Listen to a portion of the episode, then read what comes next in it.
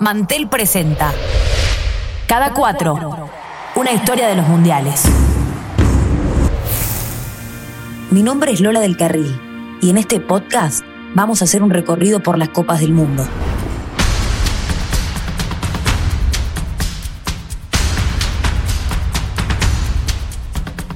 La derrota de Brasil contra Uruguay, esa icónica final del Mundial 1950 en el Maracaná, fue muy fuerte de esa tristeza brasileña se hicieron muchos libros, notas, hasta canciones. En ese momento el panorama era muy oscuro, pero ese golpe fue también un principio para la selección brasileña. Como si viviera una especie de duelo. Pasó dos años sin jugar al fútbol. De a poco comenzó a tejer el estilo que la convertiría en el seleccionado más exitoso de la historia, el del yogo bonito. En un amistoso antes del Mundial 1954, Brasil enterró su camiseta blanca y nació así la famosa y eterna vestimenta verde y amarilla. Pelé, en 1954, tenía solo 14 años. Recién en 1958, el mundo iba a descubrir su fútbol. Pelé nunca olvidó la imagen de su padre llorando desconsolado luego del maracanazo Cuenta una leyenda que ese día el pequeño Edson Arantes do Nascimento prometió que borraría la afrenta y que llevaría la Copa del Mundo Brasil. Leyenda o realidad, lo cierto es que cumplió y lo hizo de una manera única, hermosa e irrepetible. Pero primero, Suiza 1954, el cumpleaños número 50 de la FIFA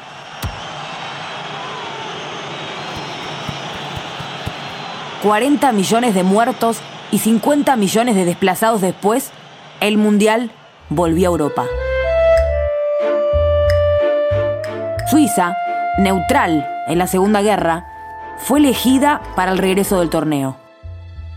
Alemania, que había estado sancionada para Brasil 50, volvió aunque dividida en dos. Alemania Occidental, que conservó el poderío futbolístico, y la Oriental, que no jugaría eliminatorias hasta 1957.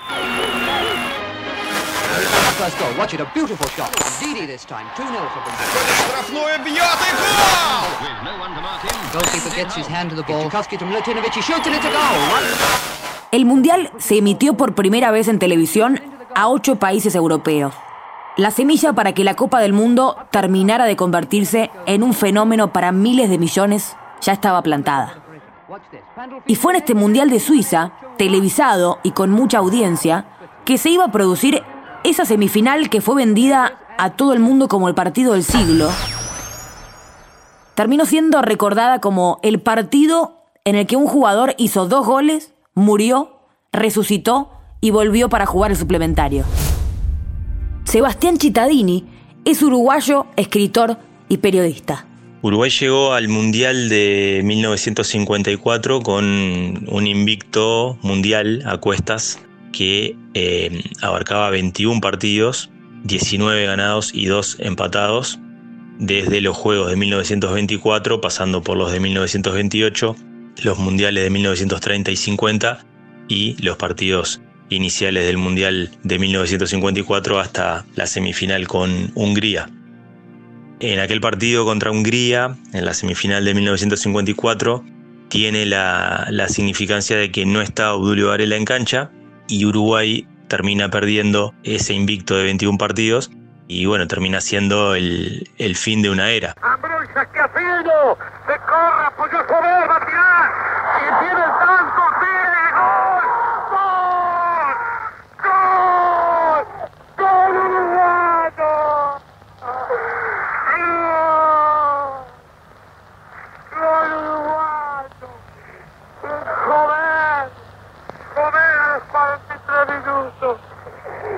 festeja, se festeja con la incontenible emoción. Joder, a los 43 minutos, hizo el tanto del empate. 2 a 2, Hungría y Uruguay. Sin Obdulio, que no era un tema menor, ya que el capitán se había desgarrado en el partido anterior contra Inglaterra, después de, de hacer un gol incluso, eh, Uruguay plantó cara ante una gran Hungría tras ir perdiendo 2 a 0, con dos goles del cordobés nacionalizado uruguayo Juan Eduardo Hover, que justamente estaba debutando en el Mundial, porque su nacionalización era reciente. Esos dos goles de Hover fuerzan el tiempo suplementario, en el que Hungría termina ganando 4 a 2 pero sobre el final de los 90 reglamentarios hay un tiro de Pepe Schiaffino que queda detenido en el barro. El partido se estaba jugando bajo, bajo lluvia y la cancha estaba un poco difícil. Juan Eduardo Jover se desvanece y tiene que ser reanimado en cancha por el kinesiólogo. Y las versiones hablan de que, bueno, siempre lo que se dijo, aquello de, bueno, de cómo se cuentan los mitos, ¿no? Según de, de, qué lado se cuenten, de que había, le había dado un infarto y que había estado clínicamente muerto durante eh, algunos instantes. Y bueno, acá en Uruguay no se acepta otra versión. Pero bueno, de todas maneras, como decía, ese peso simbólico por eh, ser el final de un invicto mundial de 21 partidos, por ver a un jugador resucitar en la cancha, solo para ser testigo de la muerte de un fútbol uruguayo y el nacimiento de otro que, por ejemplo, ya no iría al Mundial de 1958 hay como mucho que, muere ahí, ¿no? Con, esa pelota en el barrio de Esquiafino, con esa muerte, llamémosle entre comillas, de, de Hover y con la pérdida de, ese invicto de, y la eliminación de Uruguay.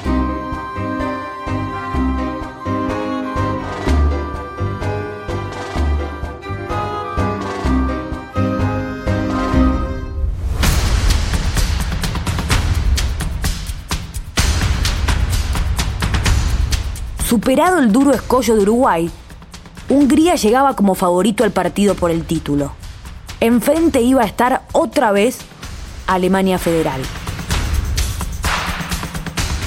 Pero la historia iba a escribirse de una manera muy distinta a la de aquella goleada en la fase de grupos. El mundo del fútbol iba a ver nacer a una nueva potencia, que no era Hungría, la selección de los que jugaban como un ballet, sino que fue la de unos aguerridos muchachos alemanes que sabían hacer lo necesario para ganar, aunque no dieran espectáculo. Se escribió así otro título vendedor. Se produjo El Milagro de Berna.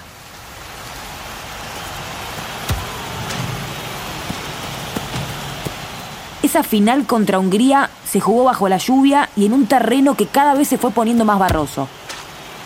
Los húngaros habían arrancado ganando 2 a 0 pero los alemanes lo dieron vuelta gracias al calzado.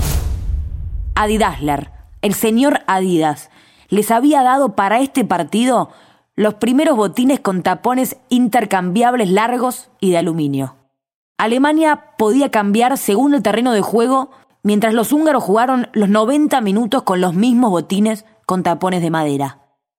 El mismísimo Dassler era el que cambiaba y ajustaba los tapones de los jugadores alemanes lo que hacía que el barro no se pegara a la suela y que los alemanes pudieran arrancar y frenar mucho más fácilmente que los magiares. Fue la ventaja decisiva.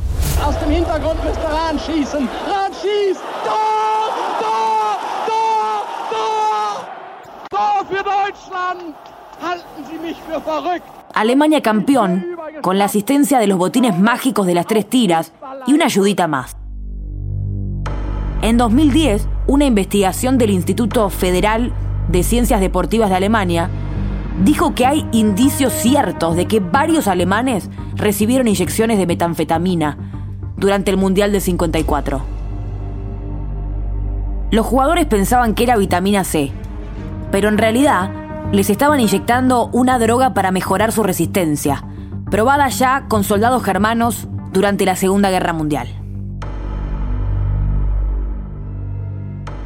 Si ya con Mussolini en la Italia campeona del 34 había quedado claro que para algunos valía todo con tal de ganar el Mundial, el doping en la Alemania del 54 terminó de ratificar que si para conseguir una victoria había que arriesgar la salud de los jugadores, a muchos tampoco les importaba.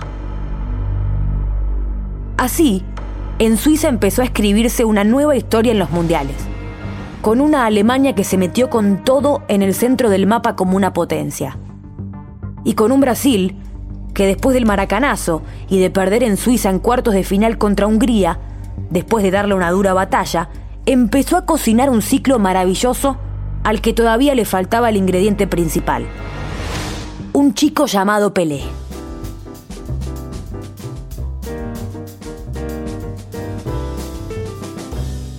Para 1958, el mundo estaba definitivamente dividido en dos. Estados Unidos y la Unión Soviética se enfrentaban pero llevaban la Guerra Fría lejos de sus casas, a Vietnam. El Pacto de Varsovia de un lado, el nacimiento de Disneylandia en el otro, y en Latinoamérica los golpes de Estado y las elecciones iban y venían con demasiada facilidad. Suecia 58 fue el primer mundial de la Unión Soviética y el primero en que iban a participar Inglaterra, Escocia, Gales e Irlanda del Norte. Todo el Reino Unido en una Copa del Mundo por una única vez. En Sudamérica también hubo novedades. Se rompió la Santísima Trinidad. Uruguay quedó afuera y fue Paraguay el país que acompañó a Brasil y Argentina. Argentina, sin títulos mundialistas todavía, se golpeó fuerte contra una realidad que ni se imaginaba. Bueno, esto ya tiene carácter de desastre. 44 minutos y medio. Y Borca solo con un tiro bajo hacia el centro de la izquierda. Por allí han venido todas las cargas de Checoslovaquia. Patea Carriz. Checoslovaquia 6.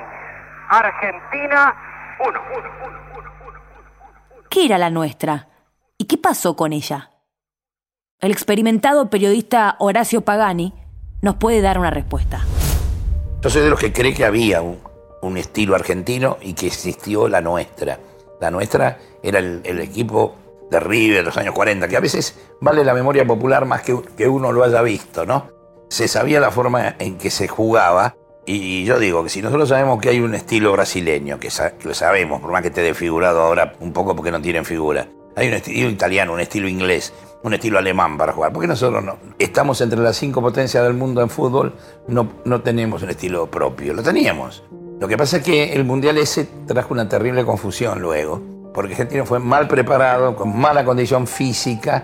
El Pipo Rossi decían esto, pata blanca que no van a ganar a nosotros. Y no, no estaba preparado físicamente el equipo para competir con, con los europeos. Este, incluso cuando se lesionó Zárate se lo llamó a la Bruna, que la Bruna estaba por cumplir 40 años. Y bueno, y, fue estrepitoso el, el, fracaso, porque comer seis goles en una selección argentina para el orgullo de los argentinos era una cosa imposible. El periodista Enrique Macaya Márquez es sinónimo del Mundial. Vio todos desde el 58 hasta acá, todos.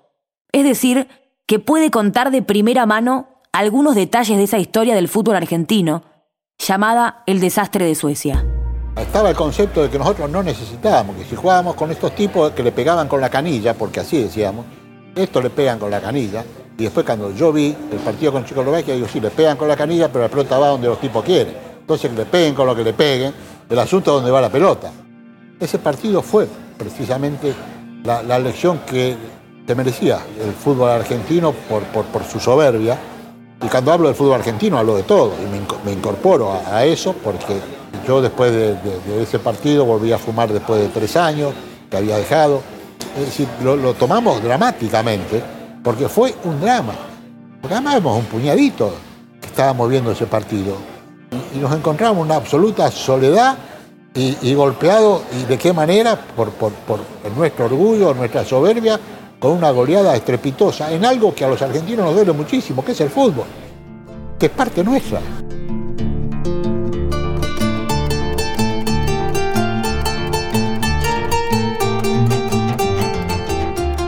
Desde tierras guaraníes nació una hermosa historia que tenemos que mencionar, escrita por su goleador, Florencio Amarilla. En el partido decisivo para clasificar a Suecia 58, Paraguay goleó por 5 a 0 a Uruguay y lo dejó fuera de la Copa del Mundo. Ese día, Florencio Amarilla hizo tres goles y comenzó a cambiar su propio destino. Amarilla fue sin duda figura en el Mundial y le convirtió dos goles a la poderosa Francia. Su actuación lo llevó a emigrar a España, donde un día un productor de cine descubrió su otra faceta. Fue extra en varios westerns en paralelo con su carrera de futbolista.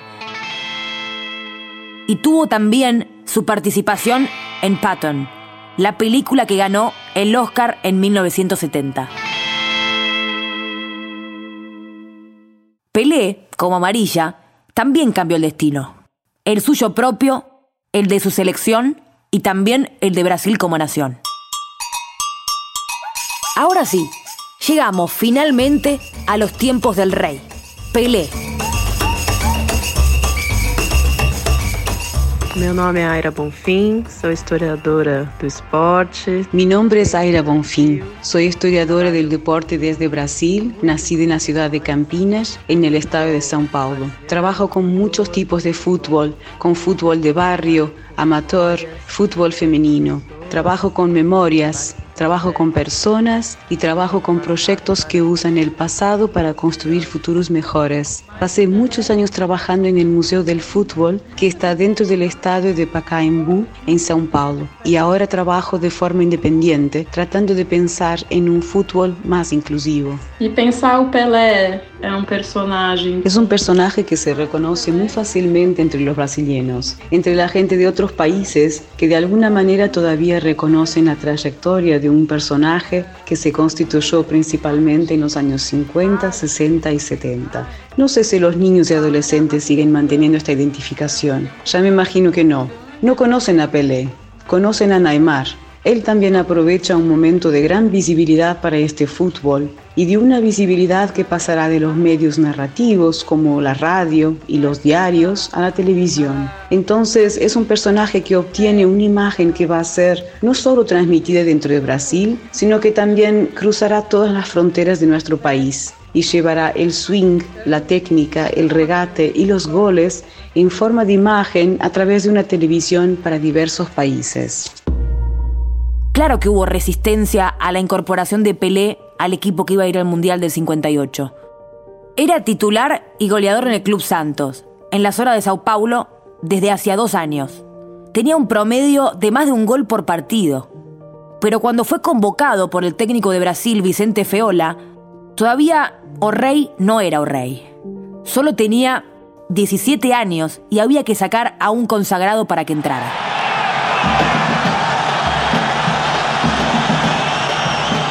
Pelé no estuvo en los dos primeros partidos de Brasil del Mundial por una lesión en la rodilla. Pero en el cierre de grupo, nada menos que contra la Unión Soviética del mítico arquero Lev Yashin, el garotinio empezó a escribir su gran historia.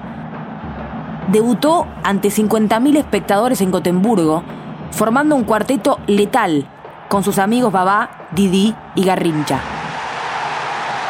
El 2 a 0 puso a la verde amarela en cuartos de final. Brasil le ganó 1 a 0 a Gales gracias a un único gol de Pelé.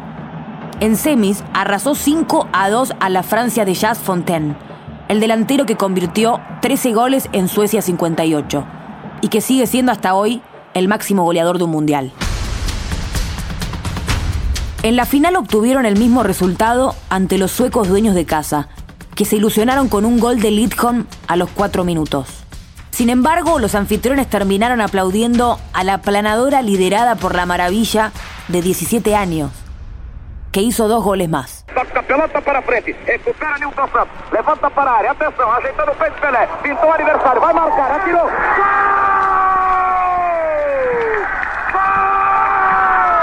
Gol! Brasil! Pelé! Uma beleza de gol!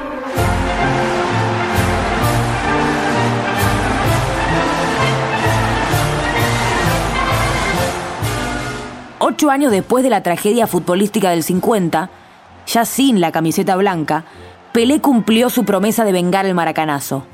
Brasil se consagró campeón del mundo.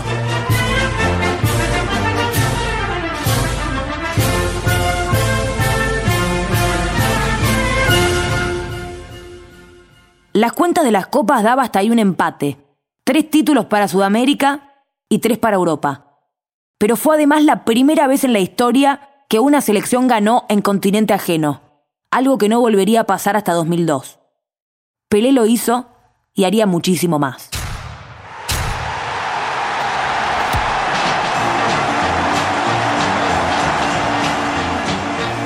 El Mundial de 62 es una fiesta universal del deporte del balón como consigna general celebrando bailaremos.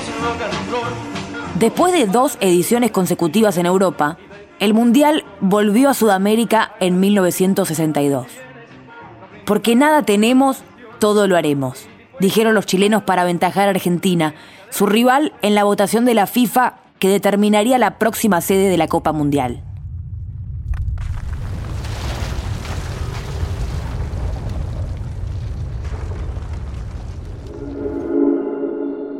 Mi nombre es Enrique Corbeto Castro, eh, soy chileno, también soy periodista. Hace poco lancé un libro que se llama 1962, Los secretos del Mundial Imposible. Cuando ya se estaban resolviendo las sedes para el Mundial del 62, eh, se estaban afinando eh, los detalles preliminares respecto a, a los estadios, ocurre el terremoto más grande que conoce la historia moderna, que ocurrió en Chile el 20-21 de mayo de 1960, prácticamente a dos años de que empieza el Mundial, fallecieron, las fuentes oficiales dicen cerca de 3.000 personas, otros dicen 5.000 personas, pero lo cierto y lo concreto es que ese terremoto prácticamente dejó azotadas cinco o seis regiones de Chile.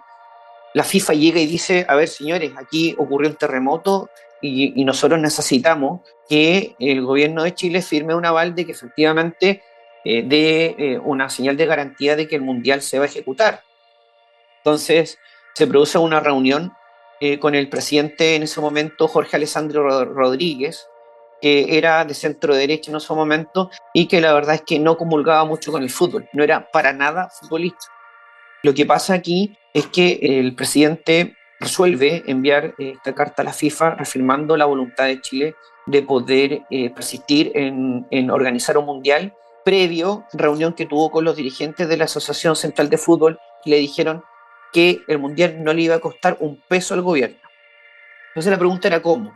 Y la respuesta era que cada sede se iba a autogestionar, entonces los recursos para poder eh, dejar los estadios eh, a un estándar presentable, en su momento en la década de los 60 no existía el estándar FIFA, ¿no? sino que existía un, estándar más, más bien presentable, el estadio, por ejemplo, de Rancagua, donde jugó de local la selección de Argentina, Bulgaria, e Inglaterra y Argentina, era mitad cemento, mitad hormigón y mitad de madera, para que, para que un poco se, hagan una idea de lo rudimentario y de lo apulso que se hizo eh, este mundial, donde hubo que llevar semillas de, de la zona central del país, hubo que racionalizar el agua, o sea, hubo cortes de agua especialmente para regar el césped, para que creciera césped en un desierto en Arica no había fútbol profesional, ¿ya? Entonces, básicamente, los soldados eh, del ejército de Chile terminaron de pintar entonces el estadio Carlos Dimos, entonces es un, tema de loco. A nadie le cae en la cabeza cómo se le ocurre después de una hecatombe seguir con un mundial. Los dirigentes persistieron porque tenían en mente y querían entrar en la historia, entonces, en la historia del fútbol y organizando un mundial. Y lo hicieron.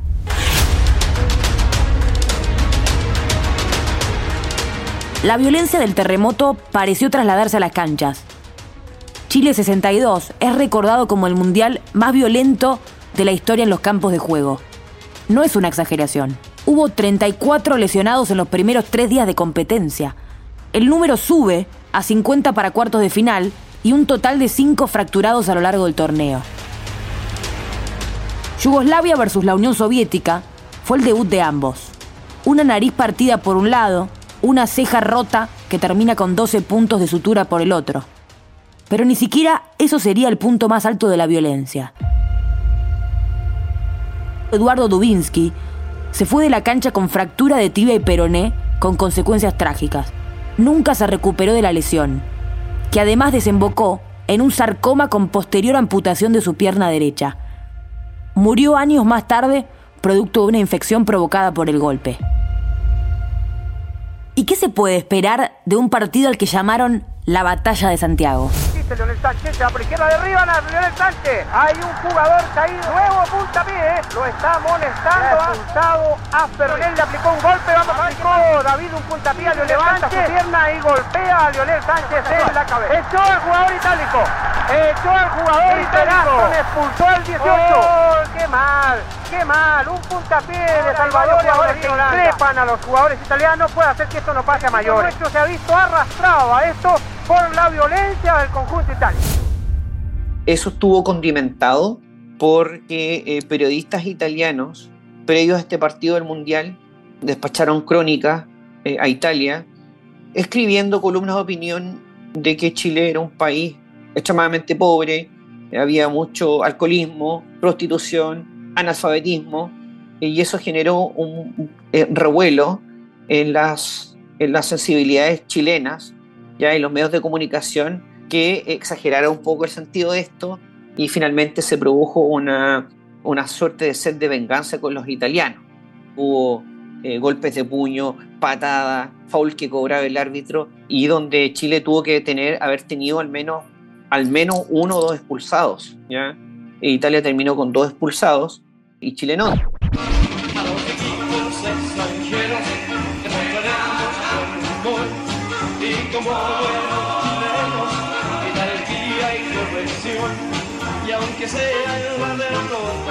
Bailaremos Pelé arrancó bien, con un golazo en el 2 a 0 a México, pero se desgarró a los 25 minutos del segundo partido contra Checoslovaquia. No pudo volver nunca, pero el equipo no se resintió. Garrincha tomó la posta para defender el título. Marcó cuatro goles. El ángel de las piernas torcidas fue indescifrable para cualquier defensor.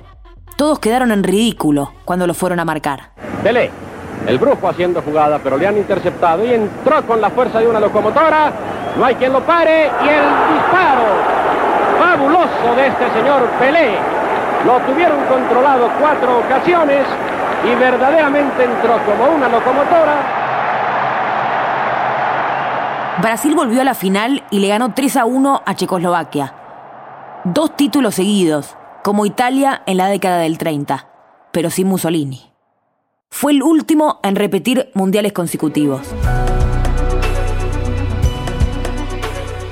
Para los años 60, la siempre tumultuosa relación entre FIFA y los ingleses, inventores del fútbol, estaba en su mejor momento. Tanto que la casa mayor del fútbol estaba presidida por un inglés, Stanley Rose. Inglaterra 66 fue el mundial de la primera mascota oficial, Willy el León.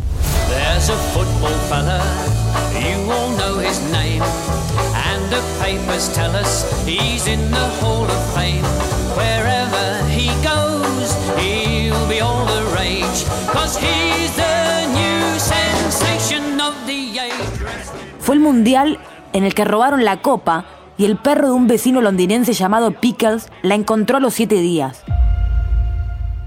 Fue también el mundial del boicot de las naciones africanas, cansadas de no tener un lugar seguro para su continente decidieron no participar de las eliminatorias para el Mundial por no tener un cupo directo. Solo había un espacio a definir entre África, Asia y Oceanía, mientras en el Mundial había 10 europeos, 4 sudamericanos, en aquel Mundial fueron Argentina, Brasil, Uruguay y Chile, y uno solo de CONCACAF, la Confederación de Norte, Centroamérica y el Caribe.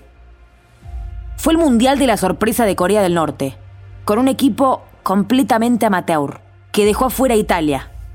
Y fue otra vez un mundial violento. Brasil lo sufrió como nadie. Pelé ya no era una linda sorpresa, sino un rival a detener. Maltratado en el debut ante Bulgaria, no jugó contra Hungría por precaución, y finalmente lo sacaron lesionado por una doble patada en un partido en que Portugal le ganó a Brasil 3 a 1. Mala preparación, poca unidad, soberbia de sus dirigentes y violencia. Un cóctel perfecto para que Brasil quedara rápidamente eliminado de la séptima Copa del Mundo. Justo cuando el Mundial llegaba a la tierra donde el fútbol había nacido. A Pelé y a Brasil había que sacarlos del Mundial. Y lo lograron. ¿Pero para qué? O mejor dicho, ¿Para quién?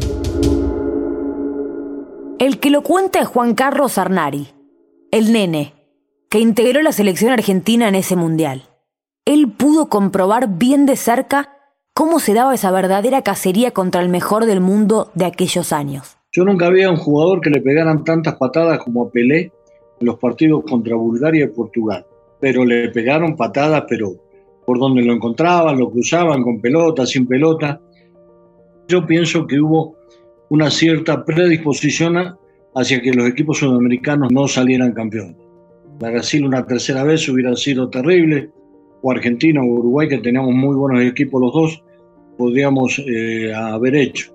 Y todo hubo como una, una uno no puede confirmarlo, pero sí puede sospechar de todas esas cosas, se hicieron un poquitito mal y orientadas hacia que un equipo europeo.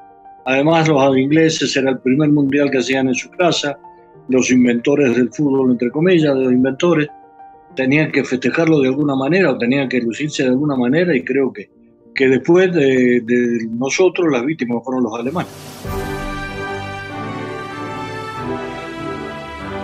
Inglaterra ganó ese mundial 4 a 2 a la Alemania de un joven Beckenbauer en tiempo suplementario.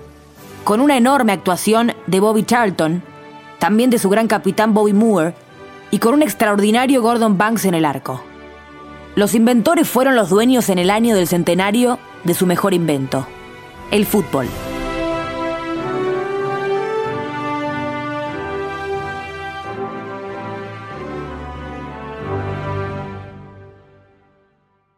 Pero Pelé y Brasil no habían dicho la última palabra todavía. Tenían aún mucho por contar, a pesar de que O'Reilly se había retirado de la selección, cansado de salir siempre lastimado. La FIFA se había decidido por la propuesta mexicana y por cuarta vez dejaba de lado la candidatura de Argentina. México, con la experiencia de los Juegos Olímpicos de 1968, iba a albergar otra vez la Copa del Mundo en este lado del Atlántico. No tuvo problemas la FIFA en que se organizara un mundial en el mismo país donde menos de dos años antes se produjo la masacre de Tlatelolco, donde más de 300 estudiantes fueron asesinados por el Estado. Como siempre, la prioridad de los dueños de la pelota iba por un lado muy diferente al de respeto por los derechos humanos.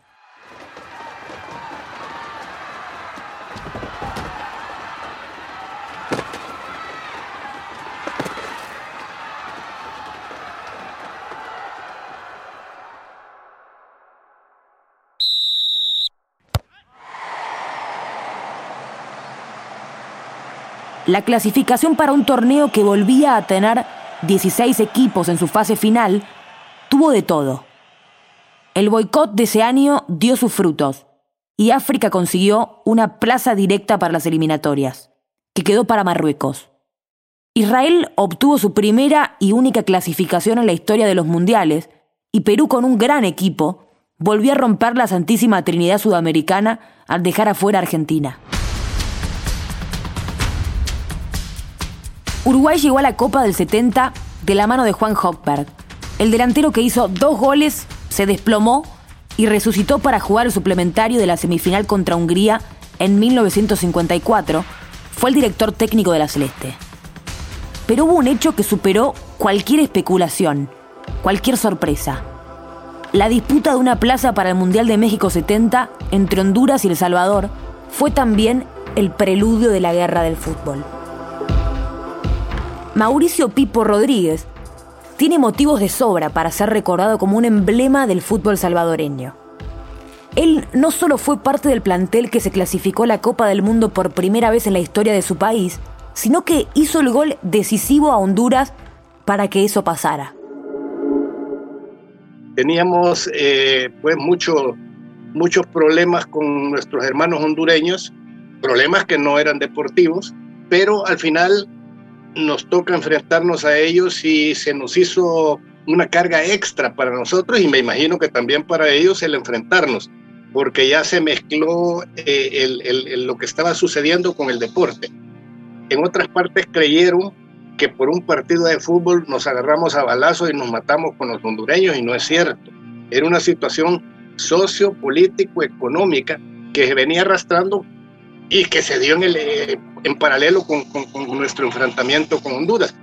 De hecho, nosotros, yo mismo tengo varias personas que, que, eh, que, jugaron en ese equipo de Honduras y que son amigos míos. Nunca pues hubo una enemistad, ni mucho menos. Así es que eh, sí, el, el, el, hecho de que estuviera sucediendo eso en el momento que jugamos era un peso más en nuestra responsabilidad.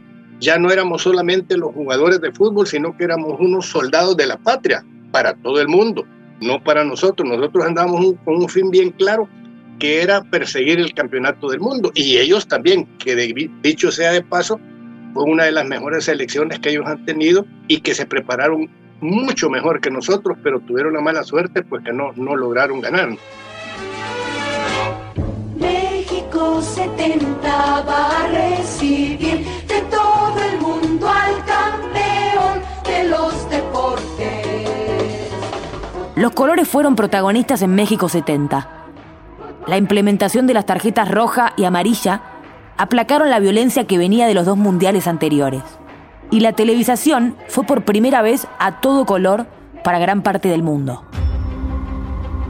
Las cinco selecciones campeonas del mundo hasta ese entonces estuvieron en México, y eso se notó.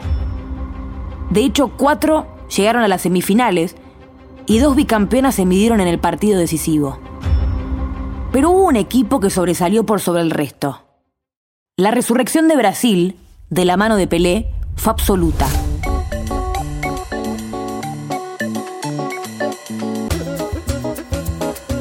Para aplacar los ánimos, la idea fue traer a un tipo tranquilo y de la casa. El entrenador elegido fue Mario Lobo Zagalo, compañero de Pelé en los títulos del 58 y el 62. Todo se enderezó. Nació el equipo que maravilló al mundo, el de los cinco números 10, posiblemente la mejor selección de la historia de los mundiales.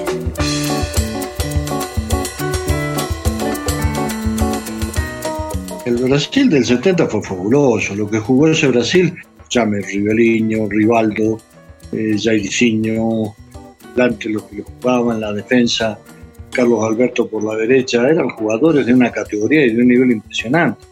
Y tenían respeto por la, por la pelota, ahí no, no existía la tenencia, no existía nada, ellos tocaban, iban adelante, la técnica que tenían los hacía que fueran a atacar y atacaban de cualquier manera. Ya lo habían hecho en el 62 y ni hablar cuando estuvo Garrincha en el, en el, en el 58, Garrincha en la punta derecha y el 62 en Chile, que era Garrincha. Si Garrincha hubiera estado ese mundial, era un equipo fabuloso que jugaba al fútbol, al fútbol que te gusta a vos, a mí, a cualquier persona que va a un estadio de fútbol, le gusta ver ese Brasil de toque, pero toque hacia adelante, ¿sí? toque efectivo. Se buscaban siempre, pero con un fin del arco. Hoy está de moda la tenencia. Sí, la tenencia en esa época nosotros le decíamos fulbito porque vos tocabas, tocabas, pero para llegar al arco te costaba un montón y ahora casi hacen lo mismo, pero ahora bueno, las estadísticas, la tenencia y todas las cosas que le están metiendo al fútbol las hacen, las hacen distinto, pero ese Brasil era espectacular, por la calidad de jugadores que tenía, por el juego de conjunto que tenía, por el sistema compacto de, funcionamiento que tenía, que era el famoso 4-2-4, que se movían todos al unísono, era difícil encontrarle un espacio vacío a Brasil. Y esa yo era, era lindo verlo jugar fuera de la cancha y dentro de la cancha al lado de ellos porque gozaba. Siempre lo veías y siempre hacían cosas nuevas, distintas. Puntaje perfecto en la primera fase, con victorias 4 a 1 a Checoslovaquia, 1 a 0 al campeón vigente Inglaterra y 3 a 2 a Rumania. Después se deshizo de dos sudamericanos, 4 a 2 al mejor Perú de todos los tiempos en cuartos y 3 a 1 en el clásico ante Uruguay en semis. La final fue una fiesta máxima. 4 a 1 a Italia y nombres que quedaron en la historia. Clodoaldo, el capitán Carlos Alberto, Jairzinho, Gerson, Rivelino, Tostao y Pelé. Que si hacía falta algo más para ser rey, era convertirse en el primer y hasta ahora único jugador en ganar tres veces la Copa del Mundo. El desastre de Suecia 58, el nuevo fracaso en Chile 62, los campeones morales en Inglaterra 66 y el broche de piedra, eliminado para México 70. La crisis era profunda en Argentina. La nuestra hacía agua. Entre el maracanazo y la mejor selección de la historia de los mundiales, pasaron 20 años. Brasil cayó, se levantó y tomó al mundo por asalto con un estilo que supo construir, contemporáneo incluso a otros grandes equipos a los que siempre dejó un costado. Apareció Pelé, apareció el yogo bonito, apareció la escuela brasileña. Así lo resume la historiadora del fútbol, brasileña como esta escuela, Aira Bonfim. E para pensar o Pelé, não existe como não associar. Para pensar a Pelé, no se puede no asociar a este crack brasileño con el Mundial de México de 1970. Así pues, fue una ocasión en la que Brasil ganó el mayor evento futbolístico del mundo. Pero es un periodo de gran fuerza, gran visibilidad del fútbol nacional, incluso fuera de la representación de Brasil como país. Por ejemplo, con la trayectoria de un club como el Santos, del que Pelé formaba parte. Y ese fútbol, obviamente, se contagió, no solo en el plantel que participó en el episodio de México, sino que se pensó en él como una escuela de formación, con ejemplos que van a ser reproducidos en las décadas siguientes y principalmente en los años 80. La televisión, cada vez más popular y más metida en el fútbol, aparece en el momento indicado en esta historia que se cuenta cada cuatro años. Llega junto con Pelé, el primer ídolo del fútbol que se vuelve global gracias a la televisión. ¿Quién llegó a quién entonces? Mejor pensemos en qué nos dice esto del fútbol y de cómo el deporte más popular del mundo, con los mundiales a la cabeza, se iba a convertir en un fenómeno comercial a partir de Alemania 74 y de nuestro próximo capítulo.